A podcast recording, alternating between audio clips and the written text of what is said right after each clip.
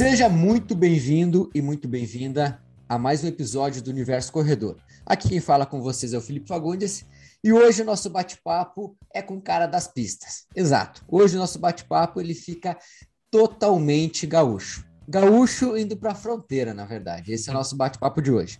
E o seguinte, para quem está acompanhando pelo YouTube, já está vendo as carinhas aqui. Exato, essas carinhas aqui de de judiados da corrida, mas felizes através desse esporte tão bom e tão gratificante. Gente, então é o seguinte, hoje nosso bate-papo é com Nidier da Silva, exato. Atleta, a, atleta amador, profissional, Nidier, o que a gente pode dizer aqui? Em busca do alto rendimento.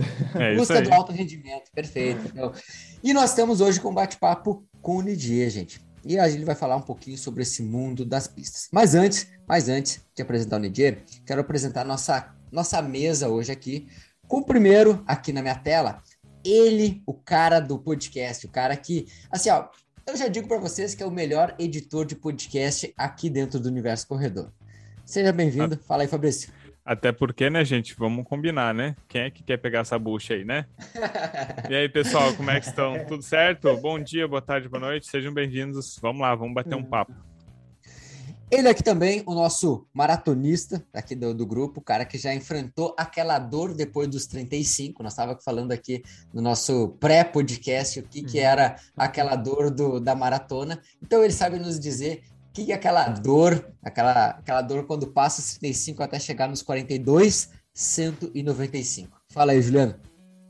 É, bom dia, boa tarde, boa noite, né? Então, hoje, se eu me assustar um pouquinho com os números que o pessoal vai dizer aí, ritmo, velocidade pace, é porque eu sou um cara que sou acostumado a correr mais longe e mais devagar, né? Mas eu vou tentar me, me adaptar aqui para entrar no bate-papo com esse pessoal que vai rápido, o pessoal corre rápido, gente? Então, fique aí que vai ter uma baita conversa.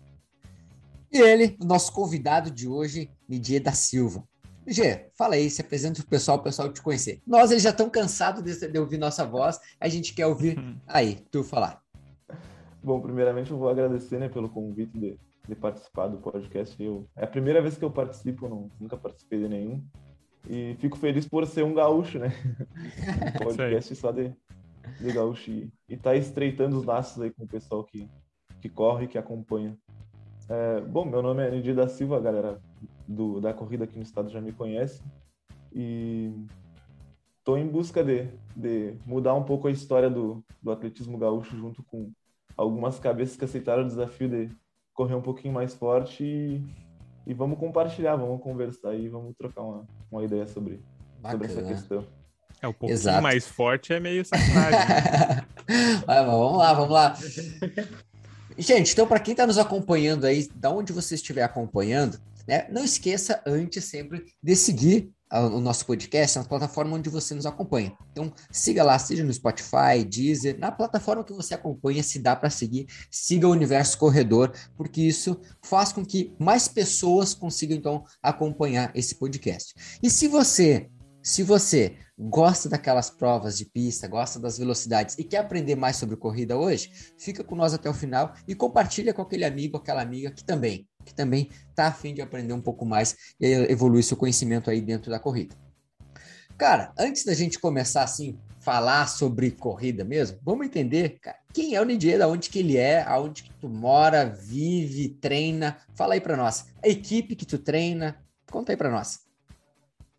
Eu sou natural de Santana do Livramento, aqui da fronteira com, com o Uruguai. Eu eu gosto muito daqui, eu moro a 25 metros do, do país vizinho, minha casa é quase em cima da linha. isso é muito legal. Eu, eu sou um cara que é fanático pelo interior, eu nasci e me criei aqui, é, de família bem humilde e consegui crescer, crescer e, e melhorar minha condição, desde a psicológica até a financeira dentro do, do esporte. Sou acadêmico do sétimo semestre de educação física também. E eu sou um cara que faço tudo pela, pela corrida e tenho feito muito para que a corrida e para que o atletismo gaúcho seja visto com bons olhos, mas principalmente por quem está aqui dentro do estado, porque a gente perdeu um pouquinho de credibilidade por uma queda brusca de, de boas marcas e tudo mais, que é recorrência é recorrente do que eu falei, é um entre safra. A gente não, por algum motivo que eu não sei qual, em algum momento a corrida foi esquecida aqui no estado e a gente tem que fazer com que ela seja lembrada e vista com bons olhos, não com, com maus olhos ou com, ah, não tem mais atleta que corre bem no estado. Não, tem atletas se preparando para correr muito bem no estado, tão bem quanto os que vieram antes, ou melhor, muito melhor. É, a ideia é sempre ser melhor. E usar, né, usar os nossos antepassados ali, os atletas correram muito bem há 10, 15 anos atrás, como referência e não como adversário. Eles são referências e as marcas deles são referências e são as marcas a serem batidas aqui no estado. Eu acho que isso é muito importante. Exato, nós até estávamos falando aqui no nosso, uh, no, uh, nosso off aqui, nós falamos até do Tauro, é, né, que já teve aqui nesse podcast, né, já teve aqui uh, batendo papo com nós, e o Tauro, cara, foi um grande atleta aí do, do, Rio Grande do Sul, atingiu ótimas marcas, e Tauro, se estiver acompanhando aí, abração, cara, abração mesmo. Uh, mas assim, uh, Nidia, também sobre isso, cara, qual é a equipe que tu representa hoje? Hoje eu corro pela Noroeste Runner de Ijuí. Uhum. Eu sou atleta da equipe, faço parte da comissão técnica e responsável pelo departamento de livramento, onde a gente está formando uma base, uma categoria de base aqui, vai ter uma escolinha também no final do ano. Legal. Legal. E aí eu fui convidado pelo Gustavo Bittencourt, no, no Troféu Brasil, que a gente se encontrou lá, a gente ficou hospedado junto. E fiquei muito feliz pelo convite, porque é uma equipe que vocês vão ouvir falar muito, porque a gente está construindo, a gente se identifica, eu como pessoa e como atleta com a equipe, porque a visão é a mesma, né, de reconstruir a imagem do atletismo gaúcho e, e a equipe em si pensa muito maior do que eu, porque afinal de contas é uma equipe, né? Tem, muito, tem muita gente envolvida e já fala em, em nível Brasil. É, só que eu prefiro subir o degrau de cada vez, né? Eu prefiro. É. Isso aí. Calma. Cara, eu acho legal, eu acompanho uh, o pessoal que também, a gente vive muito esse universo da corrida e eu sou um que acompanho, já vi, acompanho a Noroeste, vejo o pessoal que uh, corre com vocês e acho muito legal isso, cara. Eu, porque já falei aqui no podcast algumas vezes também, de que o quanto o, o atletismo, né, a corrida, mais direcionada onde a gente fala aqui, uh, ela realmente, ela perdeu um pouco a visibilidade aqui no Rio Grande do Sul e a nível nacional a gente ainda tem também alguns estados que nos acompanham aqui também uma certa queda. Né? A gente já falou, já escutou pessoas aqui relatarem para nós também que nossas cidades não tem uma pista para correr, não tem um local adequado para realizar a prática de exercício. E a gente não fala só no alto rendimento, a gente fala também para promover saúde, Nigel. Porque assim, Exato. cara, quando a gente fala em corrida, a gente aqui está falando sobre rendimento, mas a gente também tem que saber que todas as pessoas que correm, elas podem estar buscando sua saúde, melhorar sua saúde, sua qualidade de vida. E não ter um local, local apropriado para isso, cara, acaba muitas vezes estimulando e tendo essa queda aí que a gente está vendo. Mas eu fico feliz, cara, eu, eu apoio muito isso. E, assim, ó, quando eu vi a equipe surgindo ali, quando eu vi os primeiros atletas, os primeiros resultados, vocês a, a nível estadual, a nível Troféu Brasil, cara, que legal, que legal que tem gente querendo fazer esse crescimento aqui no Rio Grande do Sul. E claro, né? Claro, a gente ainda salienta muito uh, que represente ainda muito bem o nosso estado aí. Cara, sobre isso, sobre isso ainda, para a gente finalizando esse ponto, uh, assim, a, a, equipe, ela, ela é de Ijuí, né? Tu falou. Ijuí, isso. que é uma cidade aqui do Rio Grande do Sul, para quem está nos acompanhando e não sabe, vocês estão em livramento, né? Uh, como é que é que funciona aí? Vocês, uh, teu treinador, treinadora te acompanha daí? Como é que é? Eu sou treinado pela Carol, né? Nossa, ela uhum. até pouco tempo era treinadora-chefe da equipe, agora ela ocupa o, o cargo de treinadora mesmo só. Uhum. E eu não tenho esse privilégio, eu até sempre digo, aproveitem o treinador de vocês perto de vocês, porque isso é muito importante. Sim. Ela, fica, ela mora em Porto Alegre, eu tenho acompanhamento pelo treinos ali, ela me passa pelo aplicativo uhum. dos treinos, uhum. e contato direto todo dia. Tipo, inclusive, se eu tô na pista treinando e alguma coisa deu errado, eu mando mensagem para ela, ela me responde, é quase que em tempo real, mas não é estar tá junto, né? Ah. Então ela me passa os, os, treinamentos todo, é tudo online, não tenho nenhum uhum. acompanhamento presencial dela. Sim. Então é, é assim que a gente tem, tem feito os trabalhos aí. Perfeito, perfeito. Show de bola. É, gostei muito que ele falou ali da, da, daquela questão do, do, no início ali do bate-papo, ele estava falando sobre querer uh, que o Rio Grande do Sul cresça, que a, que a corrida cresça como um todo. E é nesse ponto que a gente sempre bate, assim, que às vezes na corrida a gente carece um pouco de ídolos, assim, né? Aí quando a gente traz isso a nível do Rio Grande do Sul, mais ainda, se, se acentua mais, né? Uh, no passado a gente teve mais e agora está tendo um pouco essa carência de ídolos. Então tudo vai crescer. Então, por exemplo, assim como tiver mais pessoas referente, referências no estado em corrida, automaticamente surgem mais pessoas amadoras, porque as pessoas vão vendo, ah, tem o fulano lá que é ah, o Nid é o ídolo, ah, o Felipe é o ídolo. Então, assim isso tudo vai crescendo. Então, que bacana que tem alguém puxando lá na frente, que isso vem puxando todo todo um todo o pessoal que vem atrás, né? A gente sabe que a grande massa da corrida é aquele corredor bem amador. Mas esse corredor amador precisa ver alguém lá na frente, né? precisa ver alguém colhendo os frutos lá. E isso vem trazendo, porque aquele corredor amador, às vezes ele é um cara que sofreu com obesidade, ele tem algum problema com alguma droga, e ele vê esse ídolo lá na frente e tenta traçar o mesmo caminho. Então, alguém puxando lá na frente não puxa só performance adiante, puxa saúde também na frente. Então, parabéns pela atitude do pessoal que está puxando isso aí, está tentando elevar o nível do atletismo aqui no Rio Grande do Sul. Perfeito. Cara, e assim, Nidir, conta para nós aí, cara, por que que é a corrida, né? Cara, podia ter sido, não sei, podia ter sido futebol, ou tentou futebol, não deu certo, não foi para ti. Como não foi para mim, não foi para Fabrício, não foi para Juliana. É, Pô, é... eu não quis, né? Aí a gente. É, mas conta para nós, por que a corrida? A minha história com a corrida é bem, é bem interessante. Eu tentei futebol também. É, viu? eu, era, eu era goleiro, cara. Daí eu até fiz um teste aqui no. Como eu moro na fronteira com, com o Uruguai, aqui eu fiz um teste e, e passei no teste. Eu, fui, eu, eu teria só que fazer a documentação para ir para um clube no para treinar em Montevidéu. Só que eu recusei, eu não quis ir. Porque eu tinha que ir pro quartel, eu sempre tive meu CNC militar. E uhum. até então eu nunca tinha corrido, eu não conseguia correr da escola até minha casa, eu sempre digo isso. E não, não conhecia a corrida em si. Até 2009, quando entrei no exército e fui obrigado.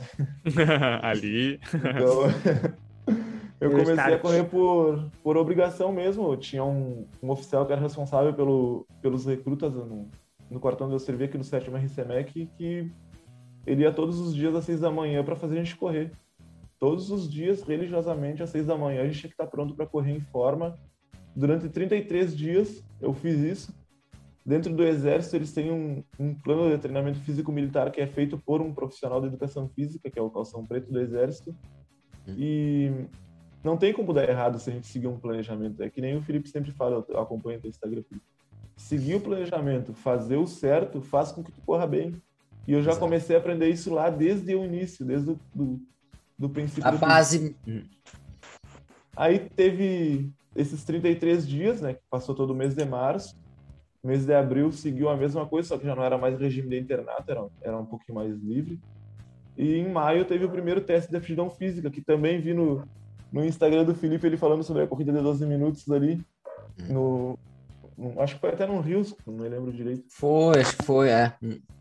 Aí, cara, nós éramos acho que uns 300 recrutas fazendo o teste. E eu corri, eu corri 3, 3 quilômetros e 600 metros em 12 minutos. Aí... E, eu nem, e eu nem sabia, eu nem sabia assim, o que eu tava fazendo sem relógio, só seguindo a marcação ali que eles faziam. Caramba. E, e descobri Descobri que eu corri. cara, cara, que belo jeito de descobrir que. É, é, descobri que, cara, acho que eu corro bem, né? Daí eu era a maioria para trás. É, o recruta tá sempre errado. Daí, sabe, lá naquela época, já é louco, recruta. Quem mandou tu fazer isso? Não sei o que. Aí os, os responsáveis pelo, pelos, pelos atletas lá dentro do quartel me procuraram e falaram: ah, agora tu vai ser atleta. Eu não, mas como assim? ser atleta, né? Eu sou, sou recruta. Não, tu vai ser atleta, vamos, vamos treinar. E daí comecei, tipo, comecei a correr assim, bem a grosso modo mesmo, bem a modo militar, mas sempre com aquele uhum. planejamento do TFM, que era muito bem elaborado, nada de muito muito sugado ali na para mim, né? Para a maioria era bem difícil, mas como eu já claro. tinha uma predisposição e não parei mais, nunca mais parei. Cara, e, e, e nessa questão de cara, dois 13,600 é, é punk nos 12 minutos, né, cara? Então, esse primeiro contato, assim, que tu teve com a corrida, vamos dizer, contato que tu metrificou isso, vamos dizer, né? Porque até então tu não tinha nenhum momento de ser desafiado nisso. Cara, pô, foi. Que, como é que foi a sensação de ter corrido? Porque provavelmente deve ter dado uma volta, duas voltas, quem sabe, numa galera na pista, né? Sim. é, sabe que eu fiquei um pouco assustado, né? V vamos, vamos para a realidade. Sim. Corrida, corrida dentro do, do exército. 13,600 é o que estava marcado lá, não sei se tinha. Claro, mas, claro. Que, mas que tivesse 13,400. Já é bastante. E que, eu tivesse, e que eu tivesse corrido isso em, em 12 minutos e 30, porque eles podem ter dado um tempo de escoamento, não sei como é que funciona. Claro. De qualquer forma, teria corrido muito bem. Hoje, né? Hoje, eu, eu vejo assim. Mas naquela época, eu, eu não sabia o que eu estava fazendo. Eu não tinha relógio, eu só estava esperando tocar uma sirene, entendeu? Eu tinha que entregar um papelzinho e fui. E daí a gente tra... se tu levar isso para a vida do corredor ali, do corredor amador mesmo, da galera que está começando, acontece muito. Sim. E muita gente se perde, a gente perde muito atleta no atleta que não tem acesso, né, à informação, atleta que não consegue chegar até um treinador, uhum. crianças que não têm dinheiro para pagar um uma assessoria, porque hoje tu fala em corrida, pensa em assessoria. É. Aí, tipo, eu eu penso, né, cara, Imagina só, né? Se eu tivesse tido acesso à informação uhum. quando eu tinha 13 anos, aonde eu estaria com 19 anos? É. Será, que eu, será que eu ia ser militar? Será Cara. que eu ia ter descoberto? É, eu poderia certo. ter sido um atleta antes. Uhum. Então, é uma reflexão que a gente tem que deixar, né? Eu falo, se eu pudesse voltar no tempo, eu teria começado antes. Mas eu não Sim. posso. Mas eu, a gente pode fazer por quem está para quem está começando agora, ou para quem não conhece. É, e eu tava pensando aqui, cara, tu era goleiro, velho. Tu não, tu não é o cara que ia pro, pra, pra correr na linha. O cara, não tipo, é o lateral, é. É, eu pensei assim, ó, ah, quando tu falou que jogava bola, você tá, esse é o cara que era, era o volante que, assim, ó, uhum. capinava o jogo todo. é o cara que corria de uma lateral ao outro, terminava o jogo é. e mais no horário. Eu era goleiro, cara. O cara tava ali naquela pequena área. Velho, tá louco? Olha, Poxa, parabéns. É, quando, eu, quando, eu, quando eu cheguei, assim, que acabou, que tocou aquela sirene, eu pensei, cara, o que, que é isso, meu? Aí eu olhava, assim, né, um, um, um pouco de gente espantada, né? Outro pouco bravo, o sargento ali, que é no 2009 o exército era totalmente diferente de hoje, né, uhum. Me xingando, aí um, um, sargento que era calção preto, que era educação física, me pegando do braço e me levou, não, vamos lá, eu vou conversar contigo. Tu tem que treinar, tu tem que ser atleta. E aí um, um oficial me procurando porque eu larguei o papelzinho no lugar errado. tipo, eu não sabia, eu não entendia nada. Cara. E daí eu falei, tá, se isso daqui vai me trazer um benefício, eu quero fazer. Claro. E eu sou muito ligado na troca, né?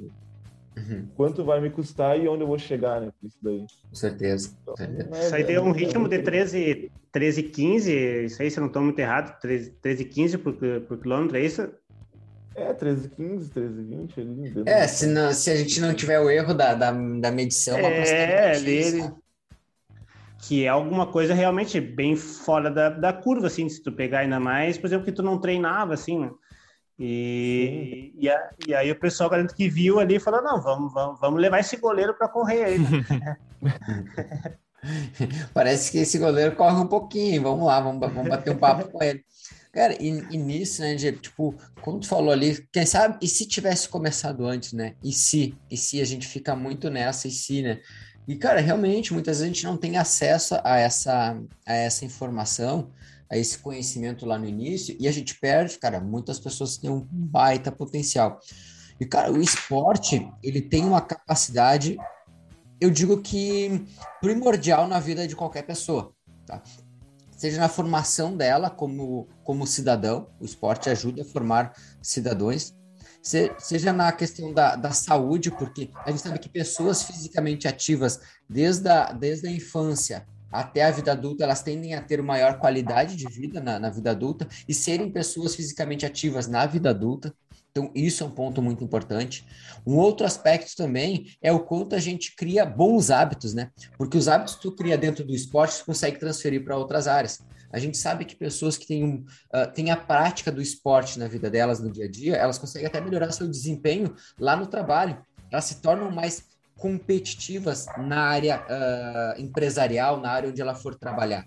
Isso faz com que ela busque esse melhor desempenho. Então, o esporte, ela tem um, ele tem um caráter muito além muito além de simplesmente ir lá e praticar um esporte, simplesmente de ir lá e vou dar uma corridinha. Não, cara, a gente está envolvendo uma pessoa muito além. Então, essa formação lá na infância, hoje a gente tem muito acesso a, a, a formação dentro do futebol, algumas escolinhas de vôlei, quem sabe, né? Alguma coisa assim. Mas na corrida, cara, a gente está em falta. A gente está em falta. Então é uma coisa muito legal aí que vocês estão pensando em desenvolver. O atletismo. Muito bacana essa base. A base também é muito bacana ali da, da...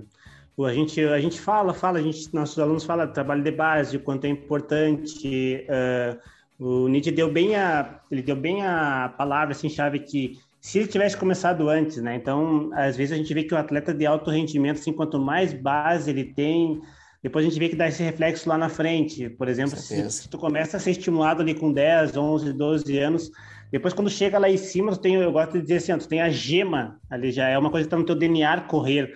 Porque na hora do vamos ver ali, ó, o Nidia sabe bem, na hora do vamos ver, é o pequeno detalhe que faz a diferença. Então, se tu já tem o teu DNA de correr, fazer aquele, aquele movimento, aquela mecânica, lá no finalzinho aquilo ali é uns quantos segundos, e aí dá bastante diferença, né? Exatamente. É, verdade.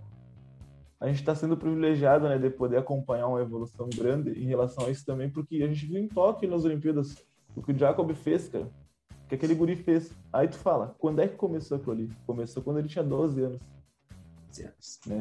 Uhum. Ah, o cara é. tem 20 anos. Não, mas não, ele não começou com 19. Né? Ele começou Sim. com 12. É. Ele aprendeu a sentir a dor quando ele era criança. E ele carregou isso até Tóquio. E era o que ele queria, né?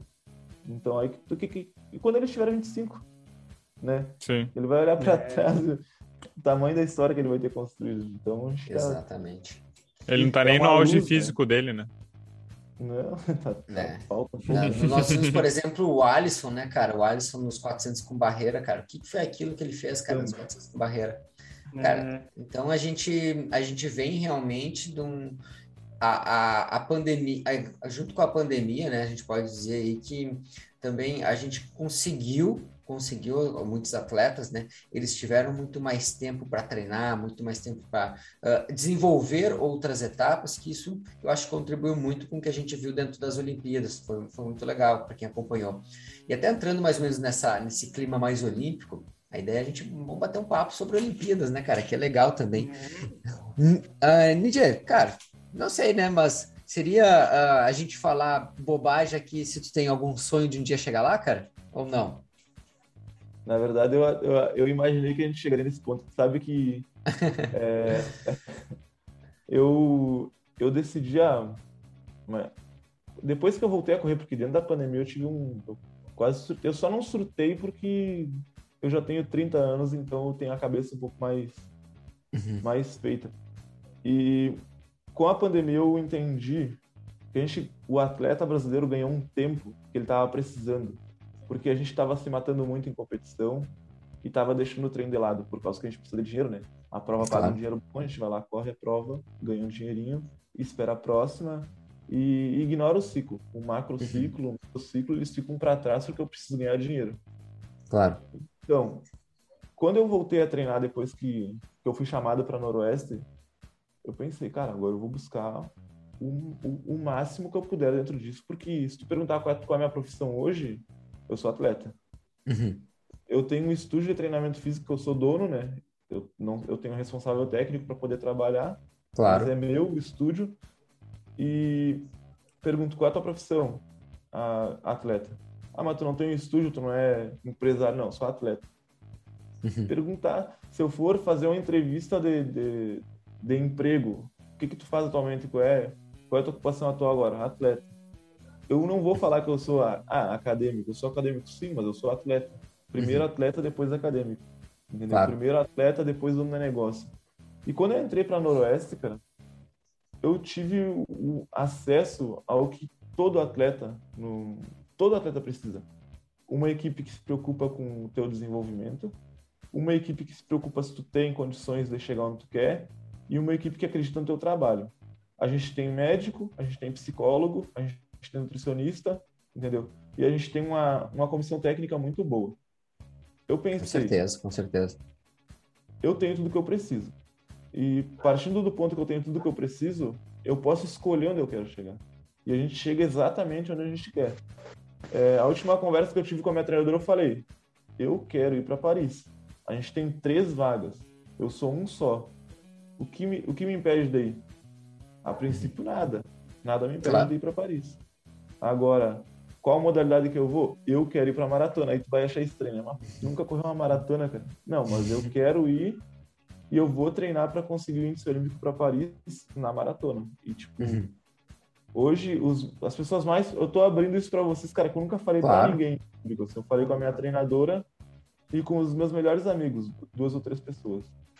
E hoje, cara, assim, ó, eu não tenho medo de falar, eu não acho que é algo assustador, eu não acho ah, que é um absurdo.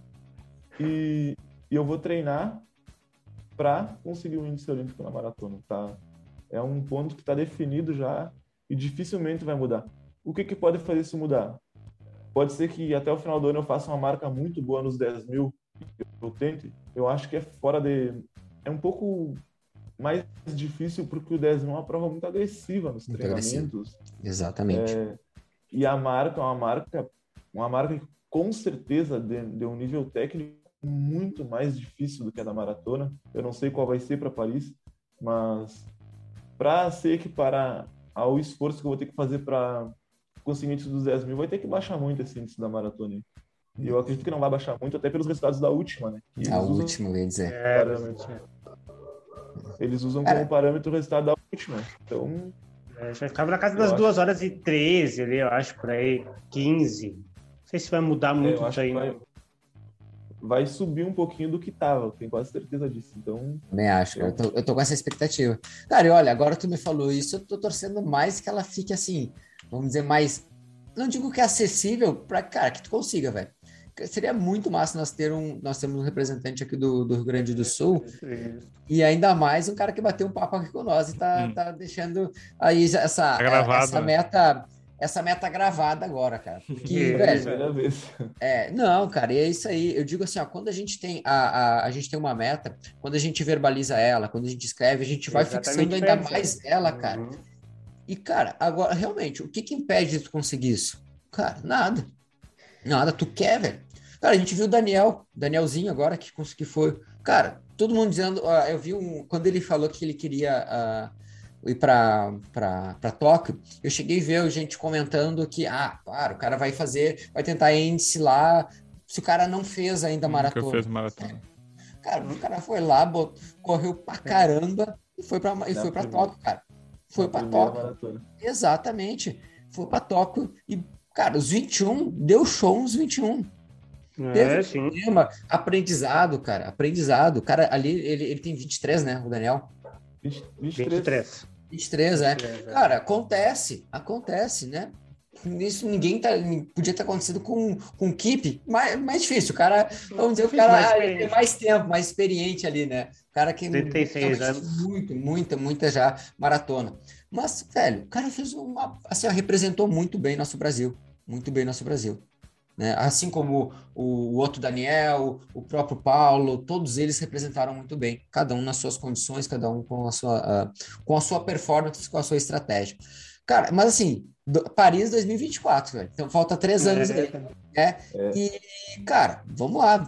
A gente tem aí é, três, anos, três anos para se preparar. E o que que tu, assim, o que que tu já tem mais ou menos como, como ideia? Esse, esse ano ainda tu quer, né, tentar melhorar, pelo que eu entendi, teus 5, teus 10 mil, como tinha me falado ali antes, né? E aí, o que, que é o planejamento aí? Conta para nós um pouquinho, vamos tentar esmiuçar um pouco mais isso aí para galera. É, eu tenho, eu tenho olhado com a minha treinadora da seguinte maneira. Esse ano a gente vai, vamos treinar. Blocos, vamos lá, gaúcho, campeonato gaúcho. Vou correr o uhum. campeonato gaúcho o que, eu planejei para depois do gaúcho? Nada. Não tem nada. Não tenho nada planejado para depois do gaúcho porque vai ser parâmetro para o que eu vou fazer depois. Entendeu? Claro. Eu espero correr no Campeonato Gaúcho, assim, se tudo der certo, 31 e 30. Se tudo der tá. certo, assim. Se saiu a corrida que eu quero, 31 e 30. Nos Mas, 10 mil, tá, gente? Para quem estiver acompanhando, 31 e 30 nos 10, nos 10 quilômetros. Nos 10 mil. É, mas eu não vou ficar nem um pouco surpreso se eu correr na casa dos 31 baixo ou se eu correr para 30 alto. Eu vou ficar surpreso se eu correr para 31 e 40, por exemplo. Claro. Se eu correr acima do que eu, do que eu espero. Aí eu posso até ficar surpreso. Mas, num primeiro momento, a gente quer isso. E eu tenho feito tudo para que isso aconteça todos os dias. Aí eu falo, do que, que eu estou falando? Eu estou falando da minha alimentação, do meu descanso, do, das minhas horas de sono, é, da, da, intensidade do treinamento, de fazer o que é proposto na, na planilha. É, eu me matava muito nos treinos, eu poderia correr muito melhor há um tempo atrás, mas eu me matava muito, eu me desgastava, eu acreditava que correr forte significava correr forte, e, e hoje, errando, errando, eu aprendi que não, entendeu? E a ciência da minha treinadora, ela é uma pessoa que sabe muito, a Carol é muito inteligente, e ela cobra, apesar de estar longe, ela me cobra, ó, faz o que está proposto. Eu lembro que no último treinamento agora, de, no treino de terça-feira dessa semana, ela colocou ali, ó, respeitar a intensidade dos tiros de 200. Então, aquilo ali, quando eu li, eu imaginei ela me falando aquilo dali, cara. Porque Sim. ela sabe que os D200, como eram os mais curtos, iam até 800 metros, eu faria um pouco mais forte. Entendeu? Eu faria, mas não, eu fui lá e fiz exatamente o que ela mandou. Aí eu, eu descobri uma zona de treinamento que, que eu desconhecia, que era a dificuldade que a gente tem para manter um, o, o corpo em uma zona que não é a máxima. Dói tanto quando tu correr no teu máximo, tu correr no ritmo que tu quer correr é, a prova. Exatamente. Porque não tem adrenalina, não tem endorfina, não tem ninguém te gritando, ninguém te batendo palma. É tu na pista. É só tu e a pista. E não é fácil, cara. É tão difícil quanto, quanto tipo, dar um tiro de mil para 13 10 bom, cara, é o ritmo que eu, eu, quero correr um pouquinho mais forte que isso na prova. Mas eu fiz intervalar de, de mil para 13 10 e não foi fácil. um pouco. Teórica, é. Teoricamente, assim, deveria, deveria ser fácil. Eu, eu pensei que deveria ser fácil. Mas aí tu, tu dá aquela segurada, te maltrata, cara, entendeu? Te, é. te e daí tu aprende na dor. Não, é isso, é isso. É. Aí tu vai colocando na cabeça que lá na prova se tu não tiver com a tua cabeça dentro da tua zona de conforto, é, dentro da tua zona de sensação de esforço na zona de conforto, se tu não tiver prestando atenção ali na sensação de esforço e de como tu está é, no decorrer do, do, do processo da, da, prova, tu vai te quebrar e tu não vai conseguir o que tu quer. E muita gente quebra, eu já quebrei muito, porque fiz os 200 metros, ou os 200 metros de uns 5 mil muito forte. Cara, tu começou, tu começou a liberar acidez antes, meu. Isso não tem volta. É. Isso não tem volta. Não tem é. volta, entendeu? E para quem está acompanhando, é interessante esse papo aqui, porque assim, muitas pessoas, elas que acompanham o que podcast são amadoras, são pessoas que elas querem buscar o seu RP, né? Não é nem o RP de uma prova, de uma competição chegar em primeiro lugar, é o seu RP. Mas pensa o seguinte, gente, quantas vezes você chegou naquela prova que tinha lá, vamos pensar uma prova de 10 quilômetros aí que você queria baixar seu tempo, e você errou lá naquele primeiro, naquele segundo quilômetro. E você chegou naquela subida, né? Vamos falar numa prova de rua, que é mais comum, o pessoal acompanha aqui, uh, e você errou. Você chegou, entrou muito forte nela, ou quis, por exemplo, a pessoa do seu lado começou a fazer um fartlek e você entrou na onda de fazer o fartlek com ela e quebrou. Quebrou. Acontece, acontece. Mas o que, o que você tem que fazer? Aprender com essa situação. O que o DJ tá falando foi perfeito, cara. Ele já quebrou, errou, mas aprendeu. É, estranho seria se ele não aprendesse com isso, né? É. Estranho seria se ele não colocasse isso para ele usar como um trampolim para ele evoluir hoje no seu treinamento. E aí algumas pessoas devem estar dizendo, tá, Felipe, mas isso só acontece no alto rendimento. Não, não acontece no não, alto rendimento. Capaz, se você quer também melhorar sua performance, se você quer correr mais rápido do que você era ontem, pode ter certeza. Esses detalhes fazem a diferença. Aquele detalhe que ele disse que a Carol, a treinadora dele, colocou para ele: não, ó, respeite as intensidades. Para quem é aluno, seja aluno aqui do, da ProElite, seja aluno do PCI, lá do Programa Corrida Inteligente, e nos acompanha, sabe, muitas vezes na nossa, nossa planilha tem, tá escrito, a gente coloca, respeite as intensidades, rodagem leve, é para rodar leve, é para rodar na zona 2. Tá lá, zona 2, qual o pace que é para rodar. Por quê? Porque aquilo ali é importante. Quando é para ser forte, é forte. Mas respeite as intensidades. Perfeito, Andy. Perfeito esse bate-papo aí. É uma coisa que é interessante é que, uh, diferente do. Em relação do, do amador com o profissional, é que o amador, o profissional ele se preocupa com os mínimos detalhes e o ganho dele é diretamente proporcional, é pequenininho, porque o cara já tá no, quase no limite. Mas uhum. quando o amador faz isso, a diferença que ele vê é muito maior. Então, por isso que a gente vê, assim, às vezes o amador cometendo alguns erros. Ah, eu evoluo, eu evoluo muito pouquinho, tá? Mas se você tivesse feito, ou se você fizesse de uma maneira certinha e, e, e, e visse no, nos profissionais aquele tipo de, sim, eu vou fazer o que é certo, da maneira que tem que ser feito, aí realmente os ganhos, eles são muito maiores, eles são muito mais visíveis, né? Exato. Exatamente. E agora, falando em relação ao que, ao que o Nidia falou da maratona, esses, esses erros assim que acontecem na maratona é mais fácil de tu recuperar esses erros do que numa prova de 5 mil, às vezes 10 ah, mil. Sim. Numa prova, por exemplo, mais curta, de 3, 5, às vezes um mínimo, mínimo erro é o suficiente para acabar. Na maratona isso também acontece. Só que é mais fácil tu recuperar, né? Porque, obviamente, é uma prova que tem mais tempo, mais volume. Então, isso também do que ele falou, essa sensação dele, dele ir aprendendo com os erros e ir ajustando, isso não, se, ele, se ele fizer isso várias vezes e aprender com o erro, na maratona ele não vai errar, porque a maratona ela dá uma margem um pouco maior para esses erros. Mas, claro, quanto mais alto nível, menor é isso aí. Mas, Mas em relação à prova de, é, a relação da prova de 5 e de 3 ou até de 10 é bem menorzinha. Às vezes é, é segundos que tu errou já é suficiente para tu perder o índice olímpico, por exemplo, a gente está falando de uma margem bem pequena. Exatamente, hum. exatamente. Cara, o que estava o, o, índice olímpico no, nos 10 mil, vocês lembram, para esse ano? Era na casa de 27,30, se não me engano, porque o. 27,30. É, porque o Mofará ficou fora, né? Eu acho. O Mofará ficou fora, exato. E eu, acho ele que ele fez. 27,47, acho que foi. Alto, né? É, foi, exato. Exatamente. Ele ficou fora. É, e então, assim, a gente está falando, gente, num, num, nível muito alto, né? E por isso que, que o Jeff comentou dessa questão de, de, da meta dele ir para da maratona, né? Porque aí é, é, outras questões. Aí é outra característica de treino. Aí o dia que faz ali. Cara, ontem eu vi teu treino, cara. Ontem eu vi teu treino. Até comentei, acho que foi com o Fabrício, eu comentei. O Juliano. Um de vocês acho eu comentei hoje sobre isso. Fez 5 km de aquecimento. Foi contigo, né, Juliano? 5 km de aquecimento, 8 de mil e depois alguns tiros de, de 200. Véi. Cara, para quem tá acompanhando aí, já fez um treino de 8 de mil, sabe qual é a sensação. Mas a gente tá falando que ele aqueceu 5 km antes. Depois ele teve mais os tiros de 200 no final. Velho, a, a, isso é que tá falando. E, ah, e tem mais 3 km no final, exato. Foram 42 voltas e meia na pista.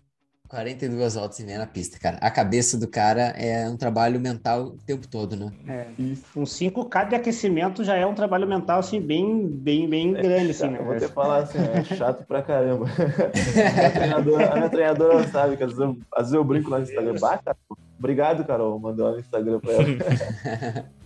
Valeu eu sei que é aluno aqui nosso e está reclamando quando eu boto ali para vocês fazerem uns 200 metros de trote para aquecer antes de começar a correr, né? Que eu digo assim, é importante aquecer, nem que seja um trotezinho ó. 200 metros de, de trote não é nada de 5 km, viu só como é possível e tem que ser feito?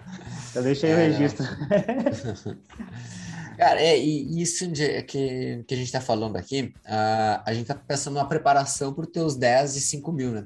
Preparação para os 10 chegando, Tô chegando no microciclo aí já, acho que ser 21 é. dias. Vai doer. Vai doer, vai doer. Tu tá em que fase agora de treinamento? Tá, nós estamos entrando agora, vai faltar um mês, tu tá entrando, tu tá aqui numa fase específica agora? É, tô, tô no final do mesociclo ali já para entrar no, no micro e uhum. pau no, na máquina. Não Depois tô...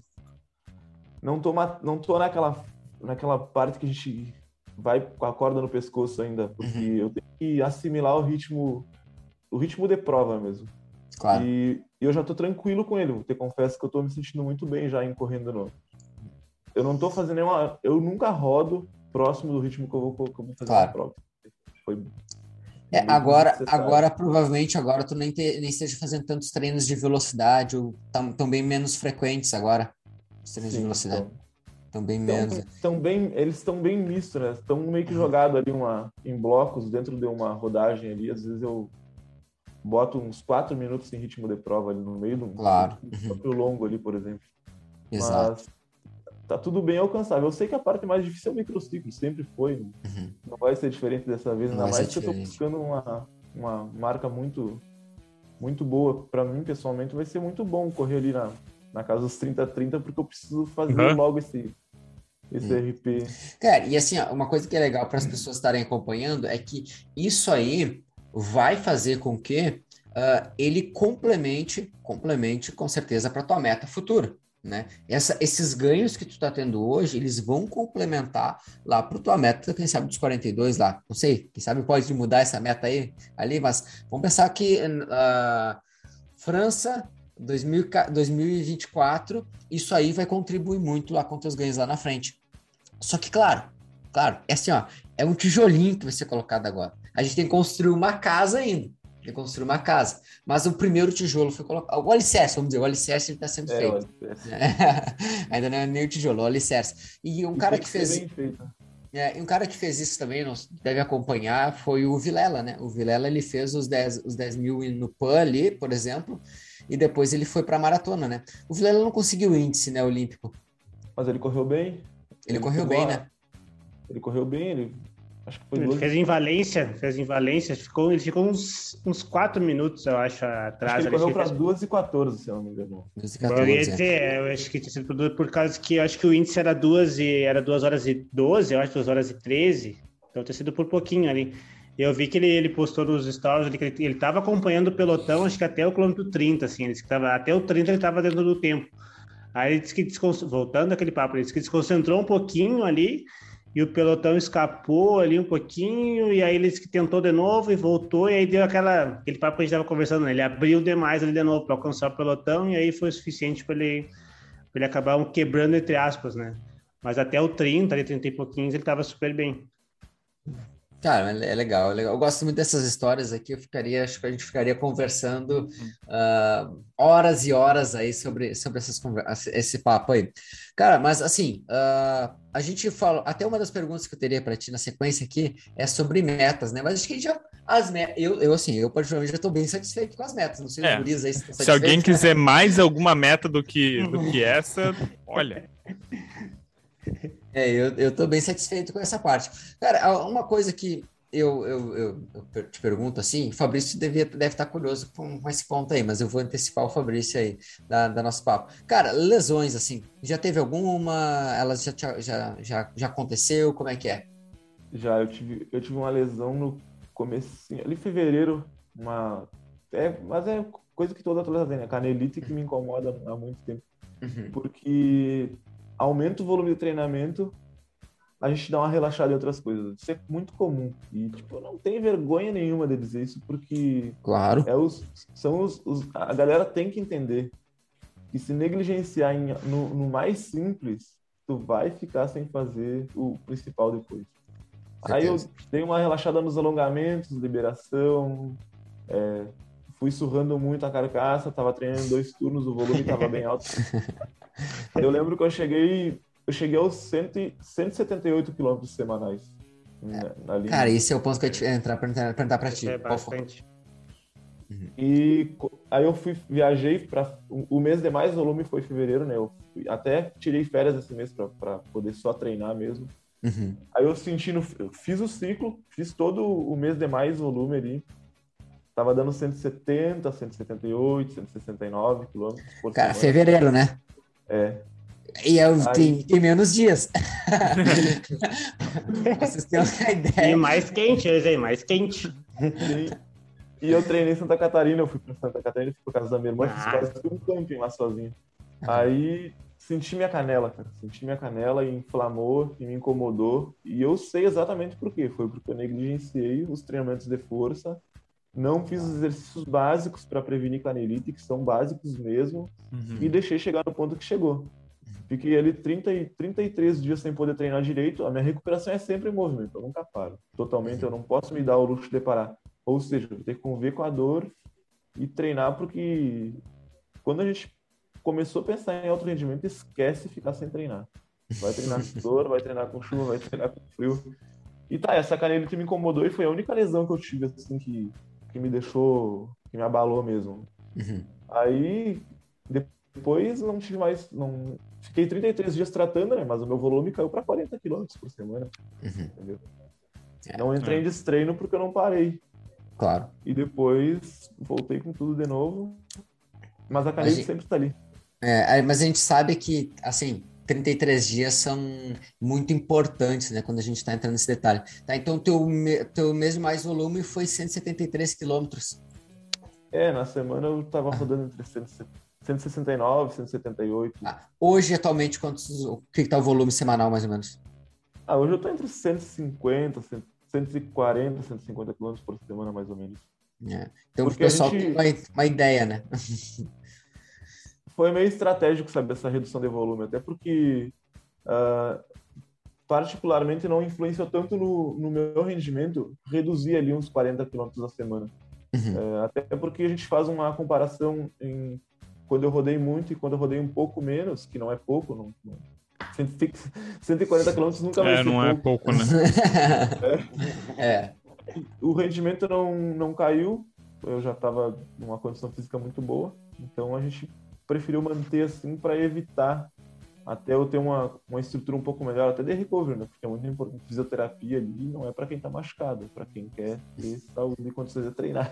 Beleza, Cara, eu, vou, eu vou clipar cara, essa parte é, aqui, aí eu vou salvar. Fabrício é o fisioterapeuta é, aqui da. Eu vou salvar roda. e aí eu vou. Mas eu acho que quem é. Vou botar em loop infinito isso aí. Não, eu vou, eu vou, eu vou, vou botar em destaque. Vou botar em destaque.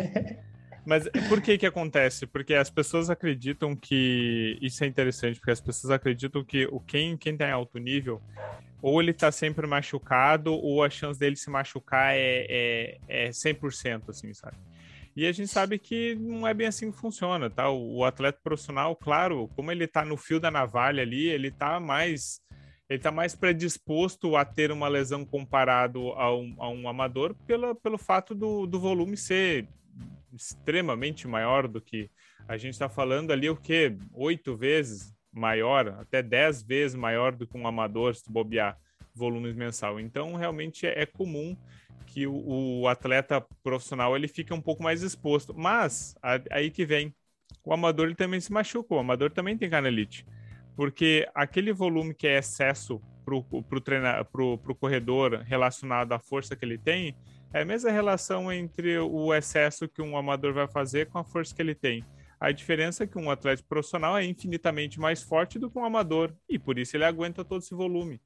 Então, o canelite, como, como o Nidia falou, se tu bobear, se tu principalmente, ah, eu vou, eu vou fazer de qualquer jeito, ah, eu vou deixar para depois. Olha, é, o impacto é muito grande. Então, realmente, a canelite é um dos que vão, vão aparecer por causa do volume. Assim como tem pessoas que por exemplo, o Nidia treinou 10 anos quase da vida e teve uma canelite. A pessoa vai fazer o primeiro mês de treino assessorado, tudo certinho, e vai ter canelite.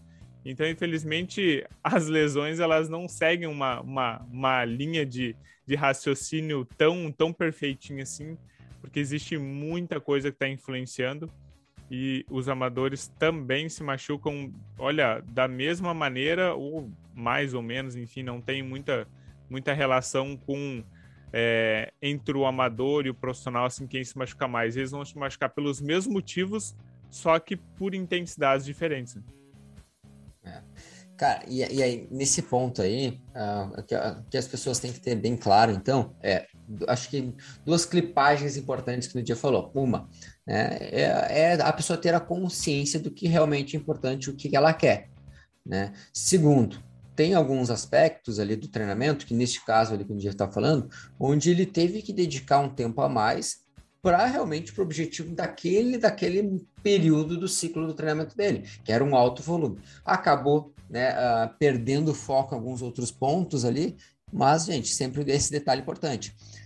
O cuidado, seguir a planilha, seguir os pontos que o treinador coloca, isso sempre vai ser muito importante. Agora, aconteceu a lesão, não é o fim do mundo, não é o fim do mundo. Pelo é, contrário, é. assim, ó, reorganiza o que tem que reorganizar. No caso, ele, junto com a treinadora dele, ele organizou o volume, organizou a, o, tra o, tratamento com o fisioterapeuta e segue o baile. Estamos aí buscando ainda de novo as metas pessoais. Então, não é motivo para desespero. É, uma coisa também que as pessoas ficam com muito medo é quando elas se machucam, elas acham que vão ter que parar de correr, né? Uhum. E assim, eu não lembro de ter olha, eu não lembro de ter presenciado assim um, um aluno um corredor. O profissional não para, né? Como o Nidia falou, o profissional não vai parar. Ele vai reduzir, mas ele não vai parar. Porque não necessariamente toda lesão é necessário parar, tá? Existem pouquíssimas lesões e, e algumas relacionadas a um erro a um longo tempo. Por exemplo, canelite, normalmente a canelite não precisa parar. O que tu vai fazer é reduzir o volume até que o corpo aguente aquele volume e, e, a balança de, de cicatrização fique maior do que a balança de dano, né? Então tu tá machucando, mas aí tu tem o teu volume semanal, tu consegue mais cicatrizar do que machucar. E aí tu, tu consegue fazer aquele volume. Que volume é esse? É, cada um tem o seu volume. Né? Mas a canelite é uma dessas. A canelite tu consegue treinar e os atletas conseguem treinar muito mais porque são muito mais fortes. E o corredor amador, está fazendo ali suas, seus 20 quilômetros na semana ali, tu vai conseguir baixar para quem sabe 10, quem sabe 12, vai, vai testando até a medida que tu consegue treinar, mas dificilmente o corredor ele vai ter que parar de correr por causa de uma lesão. Exceto o caso que tu vai negligenciando, vai de qualquer jeito até um ponto onde tu não consegue pisar no chão, ou até um momento onde está atrapalhando uh, o teu, a tua função diária, né? A tua atividade de vida diária. Quando estiver atrapalhando aí, aí é um momento da gente pensar se realmente não é o ideal dar uma paradinha e tal. Mas normalmente o corredor com, com lesão e muito bem assessorado ali continua correndo com lesão também. Né? Vai demorar um pouquinho mais para cuidar, para sarar, mas pelo menos não ficar longe de, da corrida, né? É bem importante isso aí que, ele, que o Nidia falou do, do atleta já ser. Ele saber que errou, assim, saber o que. Saber que errou, o que que errou, né? E ajustar isso aí. O Felipe também falou que não, não é o fim do mundo, então errou, vê o que, que errou, ajusta e segue o baile. Uh, a pergunta que eu quero fazer para eles, que correu em Santa Catarina, né?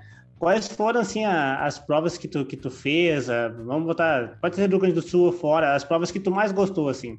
É, desde que tu gostou de, de como que, que, era o evento, como que foi a tua participação nela, então, enfim, se tu pudesse linkar umas, umas três provas assim, que tu mais gostou de fazer. Essa, essa é boa. Essa, primeiro eu vou fazer um arremate em relação à a, a, lesão e, e, tratamento de fisioterapia, porque é, tem muita gente aí achando que fisioterapia é para quem está machucado e realmente não é. Fisioterapia é uma necessidade de quem quer ter longevidade no, no, que, no que gosta, na corrida. Exatamente. Porque se tu não. Ah, não tenho, não tenho condições de pagar um fisioterapeuta. Eu duvido o fisioterapeuta que vai se negar de te dar três ou quatro dicas para te não ter uma lesão. Eu duvido. É. Assim como, ah, eu não tenho condições de pagar um treinador. Eu duvido o cara que, que é formado em educação física que vai se recusar de te passar umas quatro ou cinco dicas. O que eu tenho para dizer? Não tenham medo de perguntar. Exatamente. A gente, a gente não morde, a gente não vai ficar brabo, a gente não vai ficar chateado, a gente vai ficar feliz de poder contribuir com alguém que quer Exato. fazer o um negócio bem feito para que possa permanecer muito tempo nisso. E, e fisioterapia não é para quem está machucado. É. é Cara, quem... deixamos, deixamos isso bem destacado para quem está acompanhando. Uhum. Tem, que, tem que ficar ligado. Cara, em relação às, às provas, meu, eu, nem é difícil de, de, de falar, porque elas, elas elas seguem, elas têm uma sequência.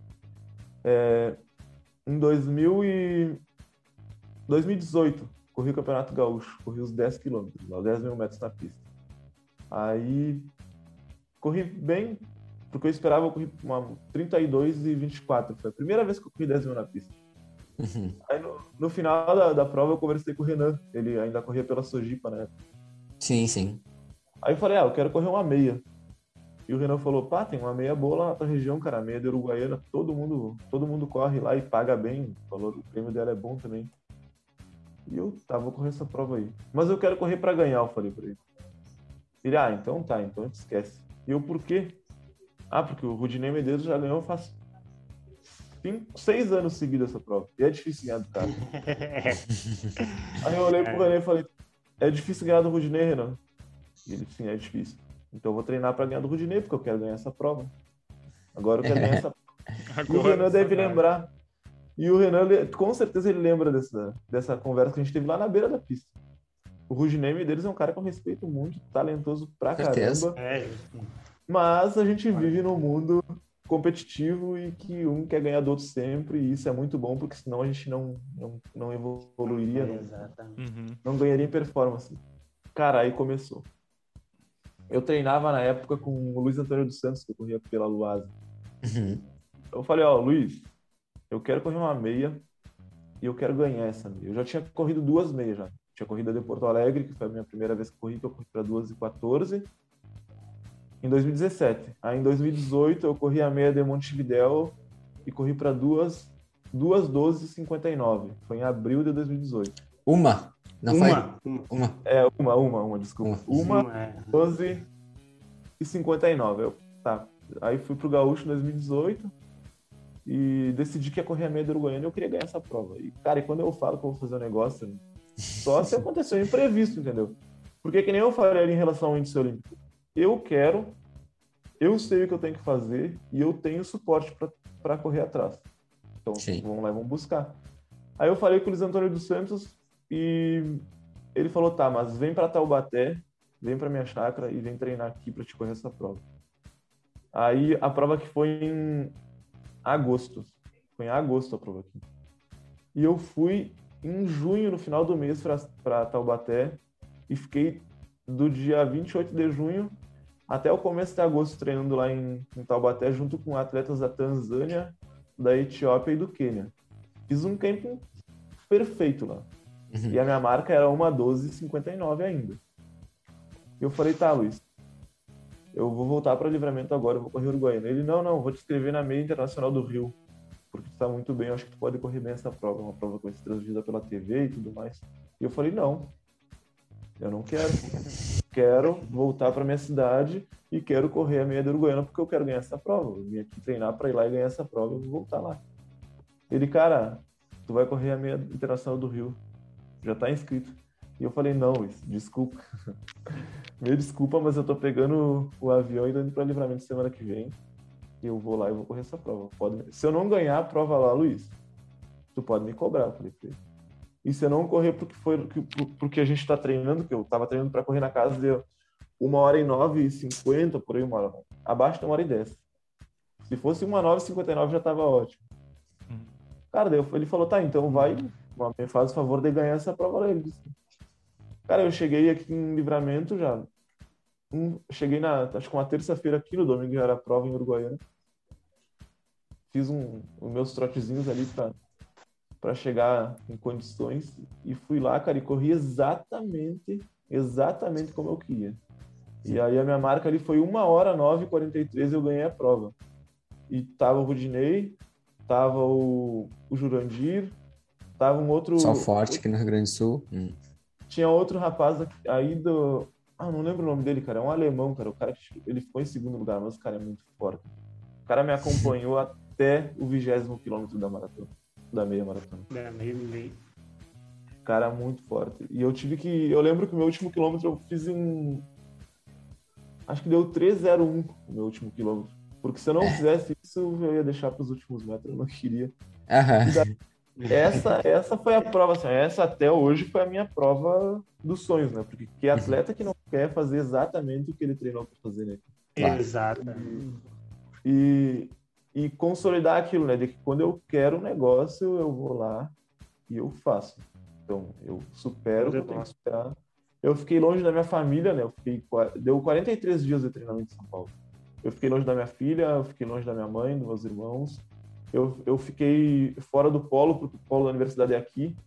Eu tive Uhum. que fazer as provas lá na Unip de São Paulo. Quando tinha a prova, eu tinha que ir lá fazer a prova, voltar para Taubaté. Então, eu me abneguei de muita coisa e, e doeu muito treinar lá, porque eu treinava com. Eu tive o, a honra de treinar com atletas quenianos, africanos, é, queniano, tanzaniano. Os caras são muito fortes, eu aprendi muito com eles, aprendi muito. Aprendi massagem, liberação miofascial, é um aspecto cultural deles lá. Um faz no outro desde criança. E aí as pessoas, ah, mas é, Keniano corre bem porque treina muito. Não, Keniano corre bem porque respeita o processo, cara. Porque se ele não fizer massagem, ele não treina. Ele não, ele não treina. Então, pelo contexto, né, do, de tudo que foi essa preparação para a meia da Uruguaiana, foi a minha, minha prova que assim, é que eu mais gostei. E depois a de punta, né? Mas foi na sequência. Eu corri Uruguaiana em agosto, em setembro eu corri a meia de punta e também ganhei, que daí eu realizei um sonho, né? Porque a meia do Uruguaiana era uma meta, né? Eu tinha uma meta, eu estabeleci uma meta de ganhar essa meia. E ganhar em Punta del Este era um sonho de desde que quando eu fiquei sabendo. Que ano foi esse aí? Que ano foi esse aí, Lídia? Punta 2019. Foi não, 2019. não, eu fui, foi, eu fui em 2000 e eu fui em 2018. Senão eu que eu tava lá. Em 2018 eu fui, cara, e, e eu corri os 10 quilômetros. Eu liderei a prova até o sexto quilômetro e o balizador me, me mandou pro lado errado. Ah, então tu me ganhou também. Eu também fiz a dos 10 lá. eu fiquei, fiquei em quinto e... lugar e, e daí eu decidi voltar em 2019 para correr a meia. Já tava sonhando em ganhar essa prova. E, cara, daí eu, eu ganhei essa prova, pra você ter uma noção. Eu corri ela para uma hora e 14. Aqui tá aqui, essa aqui é a medalha que tu tem, né? É essa mesmo. Essa. que é um que o pessoal não conhece, é uma prova bem boa, assim, é uns 10 ali que dá para, né? É só planinho pra... ali todo. Tem até uma decidinha no início, né? Tem, dá para meter o pé nesses 10 é, não, é uma baita o... prova, já fica a dica.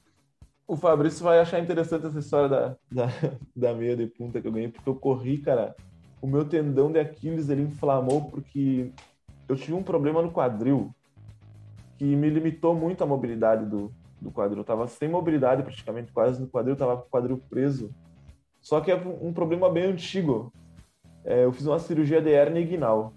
Uhum. Aí mexeu, mexeu muito nessa parte estrutural aqui do meu quadril, porque abriu a parede abdominal, né, para corrigir esse problema da hernia que eu tive. Só que eu não fazia ideia disso.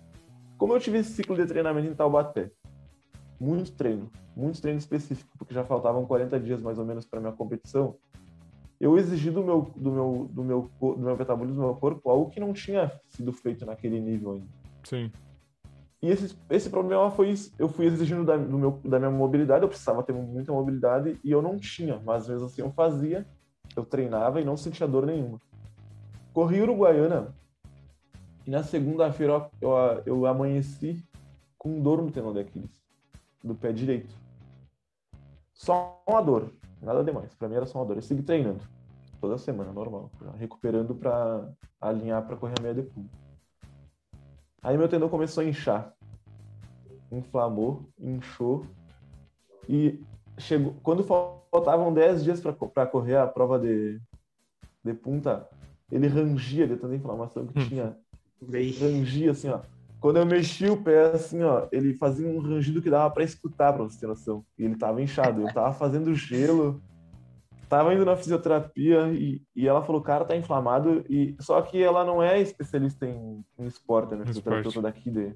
Como aqui é interior, tipo, ela me ajuda bastante. Em geral. Ela, uhum. ela, falou, não sou especialista, é difícil, cara. Ah, daí eu pensei, o que, que eu vou fazer, meu? Vou correr igual. Tava, já... a, o que toda pessoa normal pensaria, vou correr igual, claro. A dúvida corre. Aí, aí faltavam uns, é, uns 10 dias, meu, e tava inchado meu tendão e rangindo, e eu com medo, né? Daqui a pouco me enfraquece o meu tendão e me rompe o tendão de Aquiles aqui. Aí eu pensei, cara, vou tentar. Ela me ajudou lá com ultrassom para ir secando um uhum. pouco da inflamação e tudo mais. E eu procurei um osteopata aqui, meu cara era, é muito bom e conhecido, e ele falou, não, vou te atender. Eu vou ver, vou tentar te ajudar.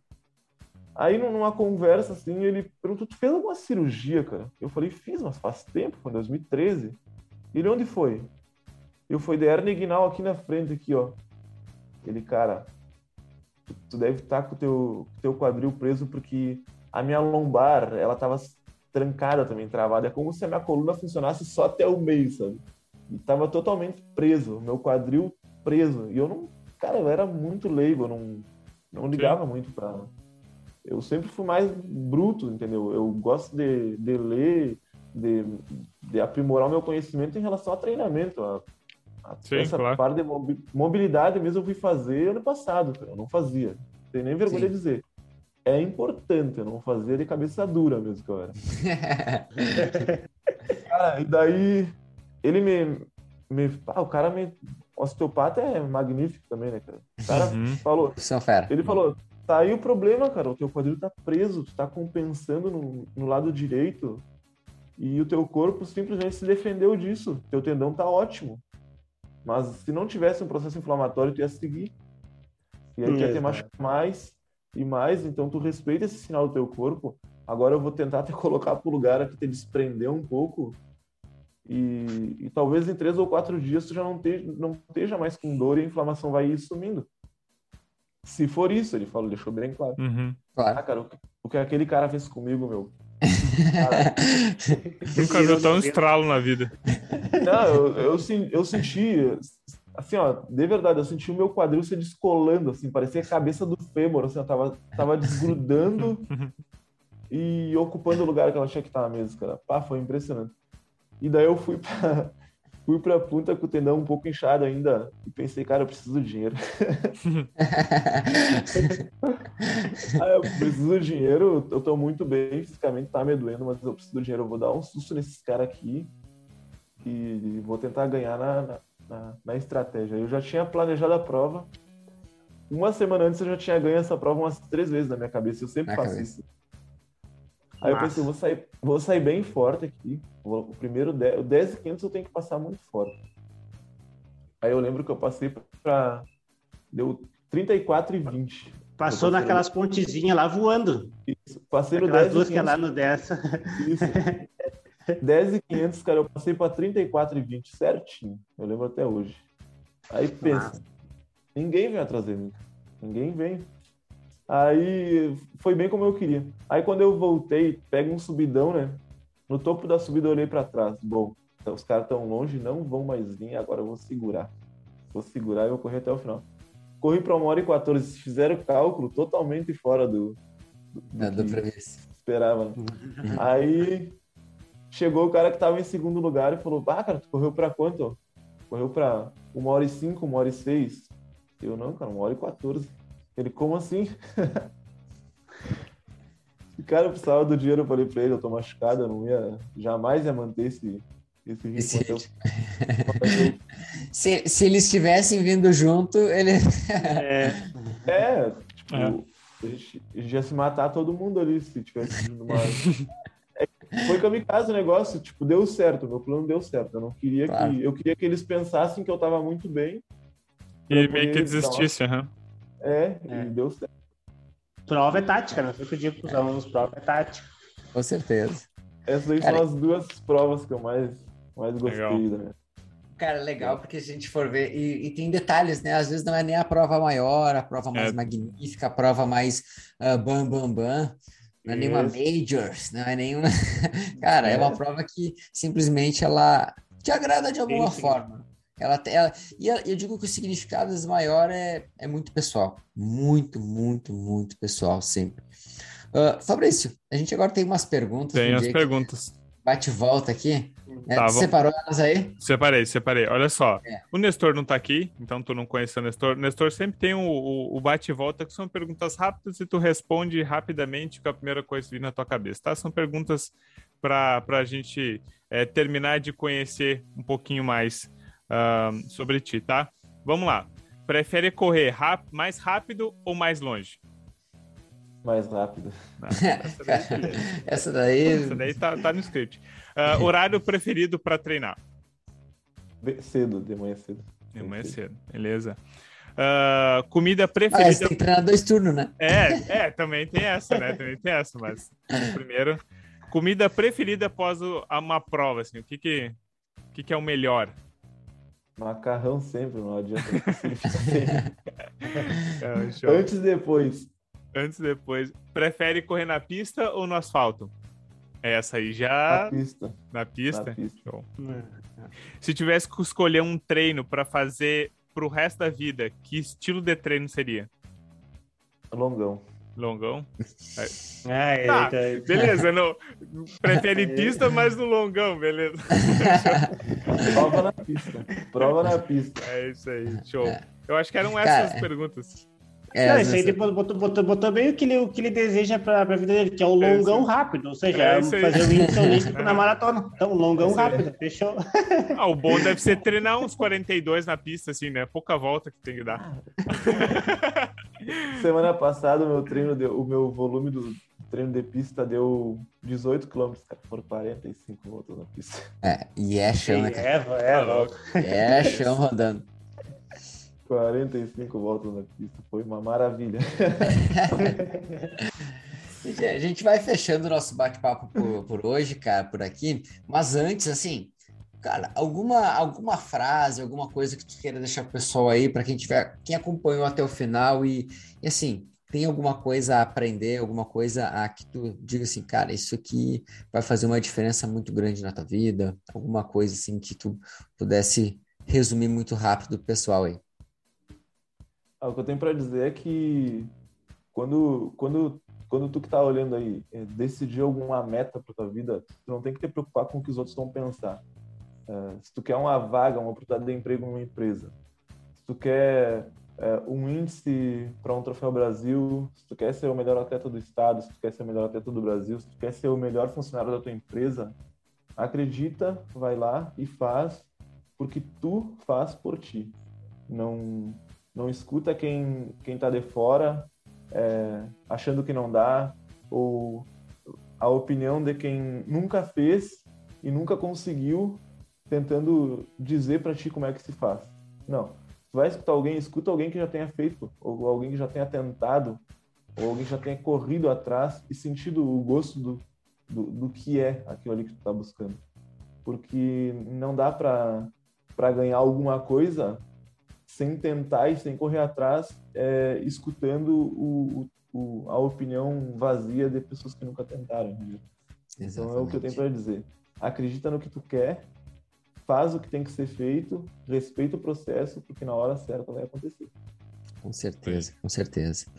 Uh, gente, vai fechando por aqui. Ah, antes, Gê, deixa aí tua, teu arroba, a, a, rede social que tu usa aí para o pessoal acompanhar. O pessoal quiser acompanhar lá, ver se começar a te acompanhar agora e te dar essa, aquela, aquela moral lá também para uh, ah, junto jogar energia positiva, gente. Seguinte, se vai lá, vai para jogar energia positiva. Vamos lá. E Uma se jogar negativo, vai tomar um bloco também, porque também ninguém é, ninguém é palhaço. energia positiva. Energia positiva. o, o meu arroba, ó, se escrever arroba N-I-D-I-G já vai aparecer, porque só tem ano. Tá Podia ah, ser simples arroba, era só o nome e é. já estudou, né? É. E é isso aí, arroba Runner, eu tenho compartilhado muito lá. Parei um pouco de, de botar a receita do bolo, porque eu acho que eu tô numa fase bem bem específica e tem muita gente aí que vai querer me ganhar também. Eu tô, tô preocupado. ah, tem, tem, isso, né? Tem a estratégia, é... né? É, sim, claro. tem que... Responder o jogo, né? Não, até porque o, o trabalho que a minha treinadora faz comigo é bem, é bem específico, eu tenho que respeitar esse. Claro. Esse, essa questão, acho que não dá para expor muito, mas me acompanha lá que vai ter muita motivação, vai ter ajuda, vai ter conselho quando tiverem alguma dúvida. Eu tenho certeza que essas quatro figurinhas que estão aí na tela do celular de vocês estão eh, super disponíveis e dispostas a ajudar quem estiver precisando, quem tiver com alguma dúvida, com algum medo. É, esqueçam um pouco o aporte financeiro. A gente, obviamente, a gente é profissional, a gente precisa de dinheiro, mas tá, tá mais no coração do que no bolso a nossa, certeza, o, o nosso foco. Então, com certeza. É isso daí que vocês vão ver lá no meu Instagram. exatamente. Bacana. Assim, gente, para quem está nos acompanhando, já sabe lá nas redes sociais, siga no arroba ProElite Assessoria e também no arroba Programa Corrida Inteligente. Lá a gente tem conteúdos semanais e também diários para vocês aprofundarem ainda mais o conhecimento de vocês. O episódio sai toda quinta-feira. Quinta-feira que vem, é estamos aí novamente e vocês não podem perder nada. Se não assistiu os episódios anteriores, volta, maratona com a gente e não perde nada, tá bem? Ulisses, fechamos mais um episódio por hoje. Um forte abraço a todos, até mais. Valeu! Até mais, pessoal. Valeu, gente. Obrigadão. Pessoal, valeu aí.